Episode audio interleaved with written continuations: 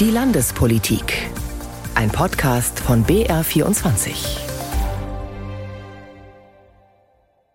Nur weil Wahl ist, soll man nicht jetzt sagen, Freibier für alle. Das finde ich kein Konzept, sondern das sind einfach Versprechen, die aus meiner Sicht seriös nicht umsetzbar sind. Albert Füracker war das von der CSU, der bayerische Finanzminister. Der muss aufs Geld schauen und hält also nichts von Freibier. Warum er das in Richtung seines Kabinettskollegen Hubert Aiwanger von den Freien Wählern gesagt hat, das erfahren Sie gleich hier, wenn wir zurückschauen auf die Woche in der Landespolitik. Außerdem widmen wir uns dem Abstimmungsverhalten der in den Landtag gewählten Abgeordneten. Denn da steht eine Frage im Raum. Bröckelt die vielbeschworene Brandmauer gegen die AfD? Und wir ziehen Bilanz. Was wurde aus den beiden Untersuchungsausschüssen im Landtag zur zweiten Stammstrecke in München und zum Zukunftsmuseum in Nürnberg? Zwei umstrittene Prestigeprojekte der Regierenden wurden da unter die Lupe genommen. Am Mikrofon ist Irene Essmann. Zu Beginn dieser Sendung widmen wir uns aber erst einmal dem Besuch des Kanzlers in Bayern. Olaf Scholz war da. Einmal zu einem seiner sogenannten Kanzlergespräche, bei dem er sich mit 150 Bürgerinnen und Bürgern in Füssen ausgetauscht hat. Und zuvor hat er in Erlangen dem Siemens-Konzern einen Besuch abgestattet, gemeinsam mit Ministerpräsident Markus Söder. Der betonte in Erlangen, Nach wie vor ist es so, dass wir nicht irgendwo im Erdboden die allertollsten Rohstoffe finden. Das heißt, unser eigentlicher Standardvorteil ist am Ende Technologie, Innovation. Und deswegen muss Vorfahrt für Innovation und Technologie unser Markenkern sein. Es gab gute Nachrichten für bzw. aus der bayerischen Wirtschaft. Andreas Schuster hat die beiden Politiker bei Siemens begleitet. 500 Millionen Euro will Siemens in seinen Standort in Erlangen stecken. Ein Standort, der bereits jetzt eine Vorzeigefabrik ist, mit vielen Robotern, vollautomatisiert und digitalisiert. Doch für den Konzern ist das erst der Anfang. Siemens will hier mit der Investition den Grundstein legen für ein industrielles Metaverse. Gemeint ist dabei eine Art nächste Generation des Internets, in der Menschen und Maschinen in Echtzeit interagieren können. Siemens-Chef Roland Busch. Sie haben wahnsinnig viele Möglichkeiten, um schneller zu entwickeln, Entwicklungszeiten zu verkürzen aber auch die Produktivität zu steigen und nachhaltiger zu werden. Die reale Fertigung existiert dabei als eine Art digitaler Zwilling. Dessen virtuelle Inbetriebnahme bringt jede Menge Vorteile. Sie können in die Vergangenheit gehen, gucken, was ist passiert, warum ist meine Fertigung nicht mehr auf dem Level, wo sie war. Sie können in die Zukunft gehen und sehen, was passiert, wenn wir die Roboter weiterlaufen lassen, wann müssen wir sie warten. Sie haben wahnsinnig viele Möglichkeiten, um schneller zu entwickeln, Entwicklungszeiten zu verkürzen und wir werden auch 60 Prozent mehr Kapazität haben auf der gleichen Fläche des Geländes. Die Milliardeninvestition von Siemens soll den Grundstein legen für dieses industrielle Metaverse und langfristig die Industriefertigung revolutionieren. Das Potenzial ist groß, meint auch Bundeskanzler Olaf Scholz. Noch ausbaufähig ist aber die Nutzung der Daten aus der Produktion und der Anlagensteuerung. Denn diese Daten sind Gold wert, wenn Unternehmen sie aktiv nutzen und teilen. Vor allem, um mit den Daten KI-Systeme zu trainieren. Das Potenzial von Daten und künstlicher Intelligenz wollen und werden wir besser nutzen, denn das bedeutet Wertschöpfung in Deutschland und in der Europäischen Union. Für Bundeskanzler Olaf Scholz kommt die Ankündigung von Siemens Milliardeninvestition ohnehin gerade recht, in einer Zeit, in der das Wort Deindustrialisierung die Runde macht und viele Firmen lieber im Ausland investieren. Das ist ein starkes Signal. Damit stärkt Siemens die Innovationskraft unseres ganzen Landes. Im Ausland zu investieren kam für Siemens aber nicht in Frage. Konzernchef Roland Busch. Wir sind keine energieintensive Fertigung. Bei uns macht der hohe Strompreis nicht so viel aus. Wir glauben an die Innovationskraft, an die Innovationsstärke der deutschen Industrie.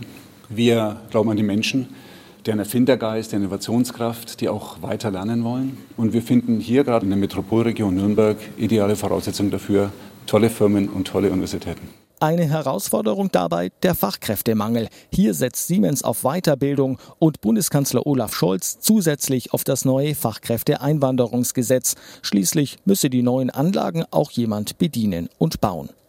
Hubert Aiwanger, der Freie Wählerchef, will ran an die Steuern. Er möchte Bürgerinnen und Bürger sowie Unternehmen steuerlich entlasten. Auf den ersten Blick ist das durchaus attraktiv für Einzelne. Aber kann sich der Staat das überhaupt leisten? Katharina Pfadenhauer hat nachgefragt und durchrechnen lassen, was Aiwangers Steuerpläne im aktuellen Wahlprogramm der Freien Wähler den Staat denn kosten würden. Die Liste der Steuerversprechen von Hubert Aiwanger ist lang. Unternehmer, Rentner, Erben, Geringverdiener, Gutverdiener, Gastronomen, Friseure, Landwirte und mehr. Sie alle sollen entlastet werden. So wünscht es sich der Freie Wählerchef und Wirtschaftsminister. Die Wirtschaft würde deutlich besser laufen, es würde mehr gearbeitet und es würde wieder mehr investiert. Und auf der anderen Seite bräuchten wir in den unteren Lohnsegmenten weniger Wohngeld und so weiter zahlen. Also würden auch Sozialgelder wieder einsparen. Aiwangers zentrale Steuerpläne. Erstens die ersten 2000 Euro eines Einkommens sollten steuerfrei bleiben. Auch Rentner sollten bis zu dieser Summe steuerfrei Geld dazu verdienen dürfen. Zweitens, die Erbschaftssteuer soll weg. Und drittens, Unternehmen sollen nur noch 25 statt 30 Prozent Steuern zahlen. Der bayerische Finanzminister Albert Füracker spricht von Jahrmarktideen. Nur weil Wahl ist, soll man nicht jetzt sagen, Freibier für alle. Das finde ich kein Konzept, sondern das sind einfach Versprechen, die aus meiner Sicht seriös nicht umsetzbar sind. Den Freistaat könnten Aiwangers Pläne rund 15 Milliarden Euro kosten, so die Einschätzung des Finanzministeriums. Aber auch der Bund müsste auf viel Geld verzichten, denn Bund, Länder und Kommunen teilen sich in der Regel die Steuereinnahmen. Laut Bundes-FDP könnte allein durch die Einkommenssteuerpläne ein Milliardenloch von 100 bis 150 Milliarden Euro entstehen. Die bayerische Opposition schüttelt den Kopf. Aiwanger will ganz offensichtlich die Menschen für dumm verkaufen sagt Tim Pagent, finanzpolitischer Sprecher der Grünen-Fraktion im Bayerischen Landtag. Der Fraktionsvorsitzende der SPD, Florian von Brunn, spricht von Steuermärchen, die den Bundeshaushalt arm machen würden. Die kosten schnell mal 120, 185 Milliarden Euro. Und wie soll ein armer Staat dann noch Wohnungen bauen, gute Schulen oder Kitaplätze bezahlen oder auch gute Verkehrsinfrastruktur? Hubert Aiwanger sagt, all das ließe sich refinanzieren. Er rechnet gegen. Die Leute hätten bei geringeren Steuern wieder mehr Lust zu arbeiten und einkaufen zu gehen. Das spüle Geld rein. Wenn die SPD darüber schimpft, dann zeigt nur, dass sie es nicht kapiert haben, aber dieser Vorschlag ist super. Rechtlich allerdings könnte es für Aiwanger schwierig werden, seine Steuerpläne umzusetzen. Denn die Gesetzgebungskompetenz liegt für die meisten Steuern beim Bund. Aus Versehen habe er im Bundestag mit der AfD mitgestimmt, sagte Ex-Verkehrsminister und nun Bundestagsabgeordneter der CSU Andreas Scheuer vor kurzem. Die AfD hatte die Absetzung einer geplanten Abstimmung zum Energieeffizienzgesetz beantragt. Es habe da ein Durcheinander geherrscht. Er, Scheuer, habe das nicht mitbekommen. Doch dass Vertreter anderer Fraktionen oder die Gesamtfraktion mit der AfD mitstimmt, das ist offenbar keine Ausnahme. Das haben die Nachforschungen von Arne Wilsdorf und Petre Jerabeck ergeben. Bröckelt die vielbeschworene Brandmauer gegen die AfD? Im Grundsatz sind sich alle Fraktionen im Bayerischen Landtag einig. Eine Zusammenarbeit kann es für uns nicht geben. Man muss einfach festhalten, dass die AfD sich im Landtag in dieser Wahlperiode immer weiter radikalisiert hat. Dass es eine klare Brandmauer gibt und keine Zusammenarbeit mit der AfD. Selbstverständlich steht die politische Brandmauer. Und so scheiterte etwa erst jüngst wieder ein AfD-Kandidat für den Posten eines Landtagsvizepräsidenten, der eigentlich jeder Fraktion laut Geschäftsordnung zusteht. Im parlamentarischen Alltag in den Fachausschüssen haben aber AfD-Berichtsanträge immer wieder die Stimmen anderer Fraktionen bekommen. Insgesamt 19 Mal von CSU und Freien Wählern, neunmal von der FDP und dreimal von der SPD, aber nie von den Grünen. Für deren Landwirtschaftsexpertin Gisela Sengel ist die Zustimmung für diese AfD-Auskunftsanfragen an die Staatsregierung ein No-Go. Wenn Anträge so lang verändert und rumgedoktert wird, bis die CSU einen AfD-Antrag für zustimmungsfähig hält, das ist ja der zweite Skandal. Also ganz klar, die Brandmauer nach rechts steht leider überhaupt nicht. Der parlamentarische Geschäftsführer der CSU-Fraktion Tobias Reis sieht das anders. Die Brandmauer zu den Rechtspopulisten der AfD stehe sehr wohl. Aber bei Berichtsanträgen geht es nicht um den Antragsteller, sondern um Transparenz. Egal, ob die Grünen, die SPD oder die AfD einen Bericht der Staatsregierung einfordert, stimmen wir hier in vielen Fällen zu. Wir stehen für Offenheit, für Transparenz. Nur das ist der Hintergrund für diese Zustimmung zu Berichtsanträgen. Inhaltlich stimmen wir AfD-Anträgen nie zu. Wie bei den AfD-Anträgen zum Fischbestand, zur Fachkräftesituation oder den Gewinnen von Kliniken in den Fachausschüssen gerungen wird, das zeigt die Äußerung des FDP-Gesundheitsexperten Dominik Spitzer. Er sagte laut Sitzungsprotokoll, der Antrag zu den Kliniken atme die Missgunst der AfD und er verstehe nicht, weshalb er so lange umformuliert werden solle, bis man ihm zustimmen könne. Der parlamentarische Geschäftsführer der Freien Wähler Fabian Mehring erklärt die 19-malige Zustimmung seiner Abgeordneten so. Weil es gelegentlich eben nicht genügt, eine parlamentarische Brandmauer nach dem Motto, wenn oben AfD draufsteht, dann lehnen wir ab, einzuziehen es muss schon auch eine kluge Brandmauer sein. Denn wenn die AfD beantragt, die Staatsregierung möge zu Themen, die die Menschen in Bayern beschäftigen, berichten und wir lehnen das ab, dann wissen wir, dass da nach außen der Eindruck über die AfD erzeugt wird, die Staatsregierung würde sich der Debatte verweigern, sich vor dem Bericht drücken, hätte im Zweifel gar etwas zu verbergen. Zudem wolle man die AfD in Sachfragen stellen, so Mehring. Ganz anders sieht das Jürgen Mistoll, der parlamentarische Geschäftsführer der Landtagsgrünen. Brandmauer ist Brandmauer und jedes Steinchen und sei es noch so klein, dass man aus der Brandmauer herausbricht, macht die Mauer instabiler und deswegen sind CSU und Freie Wähler gut beraten, bei ihrem Abstimmungsverhalten die Brandmauer zu festigen und nicht zu erschüttern. Die Grünen haben nie für Berichtsanträge der AfD gestimmt. Dass die FDP neunmal mit der AfD gestimmt hat, erklärt ihr parlamentarischer Geschäftsführer Matthias Fischbach so. Die angesprochenen Anträge waren reine Berichtsanträge, die jeweils durch die Mehrheit der demokratischen Fraktion abgeändert worden sind. Die neuen Versionen wurden dann gemeinsam mit den Regierungsfraktionen verabschiedet. Für seinen Geschmack ist das mit 19 Fällen jedoch viel zu selten vorgekommen in der abgelaufenen Legislatur, meint Andreas Winhardt, parlamentarischer Geschäftsführer der AfD. Üblich ist eigentlich, dass man Berichtsanträge der Opposition zumindest in schriftlicher Form immer annimmt. Das war bei uns nicht immer der Fall, sondern man hat eigentlich sehr selektiv so einmal im halben Jahr uns in bestimmten Ausschüssen den ein oder anderen Berichtsantrag ähm, durchgehen lassen. Landtagspräsidentin Ilse Aigner, CSU, warnt in ihrer Bilanz der Legislatur davor, die AfD zu ignorieren. Also raus aus dem Empörungsmodus hin zu einer inhaltlichen, in der Sache harten Auseinandersetzung mit der AfD im bevorstehenden Landtagswahlkampf und auch in den Debatten des Bayerischen Landtags. Denn nach den jüngsten Umfragen wird die AfD auch dem nächsten Bayerischen Landtag angehören. Und jetzt zur gerade angesprochenen Bilanz dieser Legislaturperiode von der Landtagspräsidentin Ilse Aigner beziehungsweise den Lehren der letzten fünf Jahre Landtagsarbeit. Denn im Bericht von Regina Kirschner blickt Aigner erstmal in die Zukunft. Nach der Wahl im Oktober will Landtagspräsidentin Ilse Aigner ein Ordnungsgeld für Abgeordnete prüfen. Ziel sei es, die Rügen, die im Plenum ausgesprochen werden, nachzuschärfen. Manche verstehen das vielleicht sogar als eine Art Trophäe, eine Rüge zu bekommen. Und deswegen denke ich darüber nach, auch das mit einer Geldstrafe zu versehen in der Zukunft. Außerdem plant Eigner eine Verschärfung der Hausordnung, um künftig zu verhindern, dass sich rechte Burschenschaftler im Landtag treffen, wie im Juni geschehen. Und die Landtagspräsidentin möchte einen Demokratiekodex für Parlamentarier etablieren. Einen Kodex, den möglichst jeder Abgeordnete freiwillig unterzeichnen soll. Wo man sich verpflichtet, zum Beispiel keine manipulierenden Social Bots auf den Weg zu bringen, keine Verschwörungstheorien zu unterstützen, natürlich gegen Rassismus. Eigners Bilanz der vergangenen Legislaturperiode fällt ernüchternd aus. Der Ton sei rauer geworden. Die Debattenkultur habe heftig gelitten. Manche Wortbeiträge waren laut Eigner unterirdisch. Insgesamt sprach das Landtagspräsidium bislang 25 Rügen aus, in der Periode zuvor gab es keine einzige. Allein 20 Rügen gingen auf das Konto der AfD. Andreas Winhardt, der parlamentarische Geschäftsführer der AfD, bestreitet, dass es an seiner Partei liegt, dass der Ton im Parlament rauer wurde. Verbale Ausfälle habe es eher bei Grünen und SPD gegeben, so Winhardt. Landtagspräsidentin Aigner hingegen betont, die AfD fordere die Demokratie heraus. Die CSU-Politikerin plädiert dafür, sich künftig der Partei inhaltlich zu stellen. Das passiere bisher zu wenig. Zur gerade zu Ende gehenden Legislaturperiode gehören auch zahlreiche Untersuchungsausschüsse.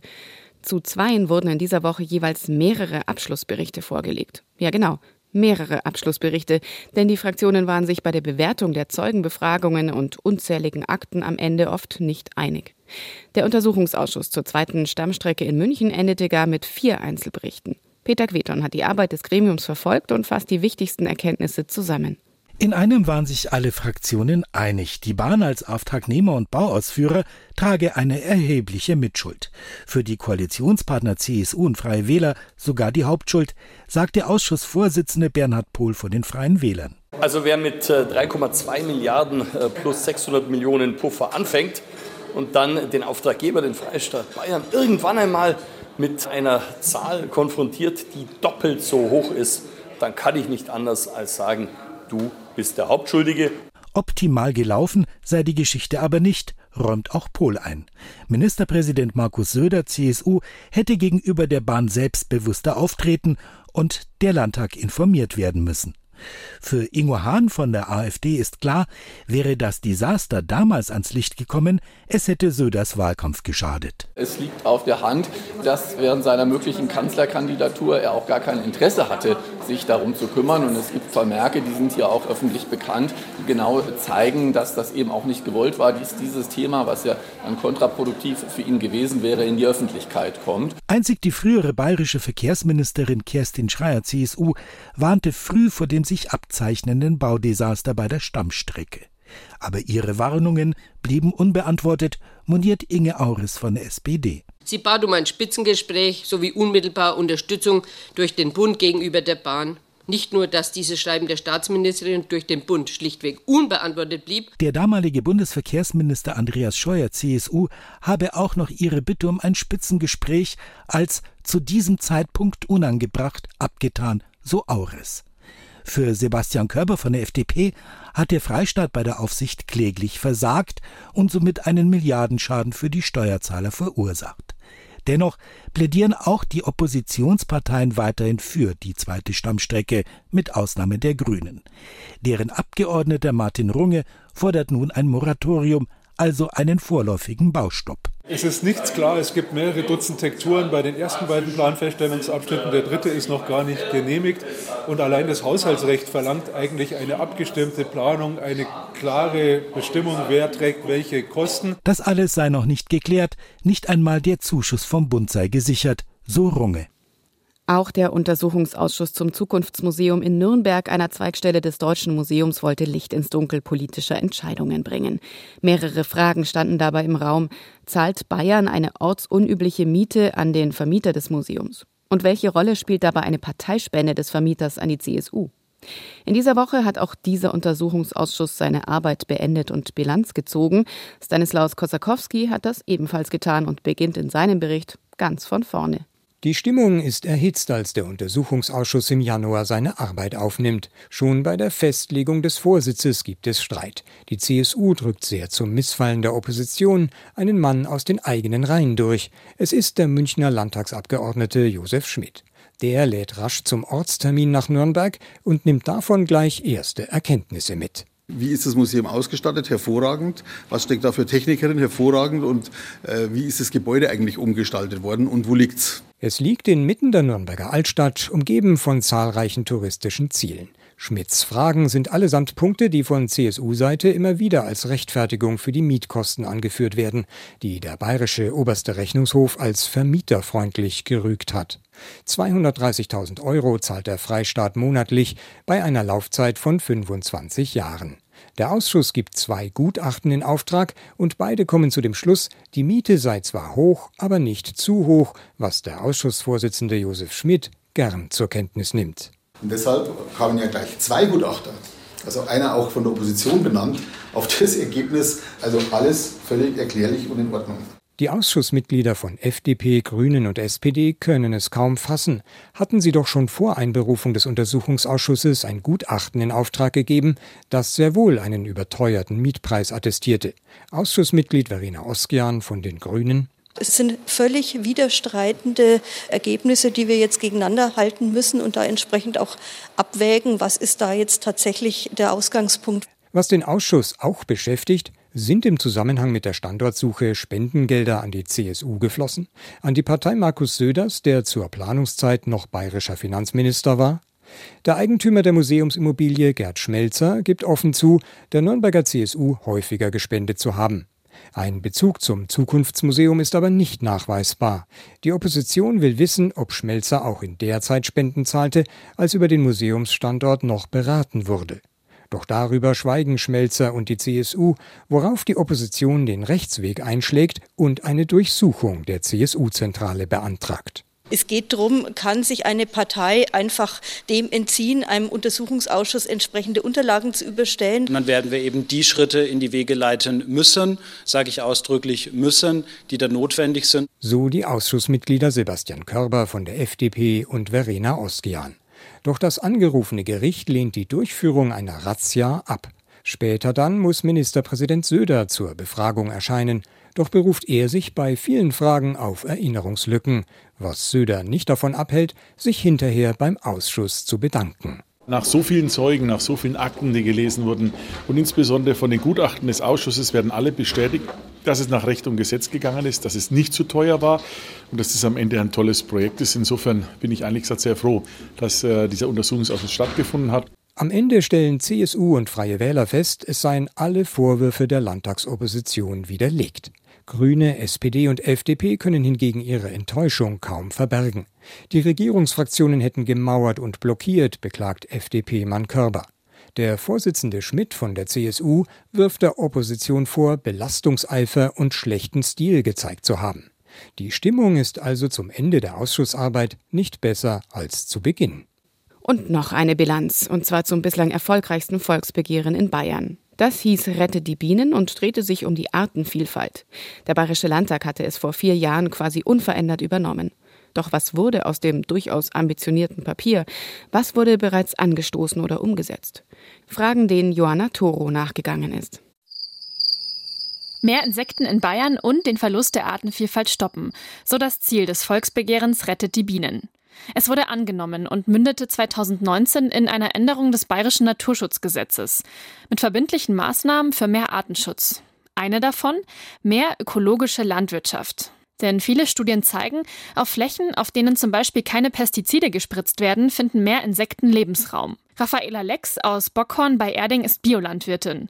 Sie macht ihren Job mit Leidenschaft, aber sie würde sich mehr Rückenwind von der bayerischen Staatsregierung wünschen. Natürlich muss die Staatsregierung da einfach auch als Beispiel vorangehen und sagen, wir schaffen 30 Prozent Bio oder 50 Prozent Bio in die Kantinen von Schulen, von öffentlichen Trägern. Und das würde ich mir sehr wünschen und ähm, das wird dem Ganzen auch ein bisschen mehr Glaubwürdigkeit schenken. Bis 2030 sollen 30 Prozent der landwirtschaftlichen Flächen in Bayern ökologisch bewirtschaftet werden. Dieses Ziel sieht Professor Dr. Lenz von der Hochschule Wirtschaft und Umwelt Nürtingen-Geislingen gefährdet. Denn es kommen jedes Jahr zu wenig Ökoflächen dazu. Die Ziele können wir so nicht erreichen. Wir bräuchten statt einer Wachstumsrate von 1,5 Prozent oder noch weniger, bräuchten wir ungefähr zweieinhalb Prozent, um realistischerweise die Ziele zu erreichen. Er wertet die Maßnahmen seit 2019 wissenschaftlich aus. In einigen Bereichen zeige das Volksbegehren Wirkung, so sein Bericht. Die Zahl der Streuobstwiesen sei größer geworden. Ein wichtiger Lebensraum für Insekten. Auf diese Maßnahme bezieht sich auch das bayerische Umweltministerium und schreibt weiter: Die Umsetzung ist sehr weit fortgeschritten. Knapp 90 Prozent der Maßnahmen aus dem Volksbegehren und dem Begleitgesetz wurden inzwischen umgesetzt. Die Analyse von Professor Dr. Lenz hat hingegen gezeigt, sieben von zwölf Maßnahmen werden gut umgesetzt, fünf davon nur teilweise oder gar nicht. Die Initiatoren des Volksbegehrens Rettet die Bienen fürchten, dass der Artenschutz im Wahlkampf vor der Landtagswahl vergessen wird.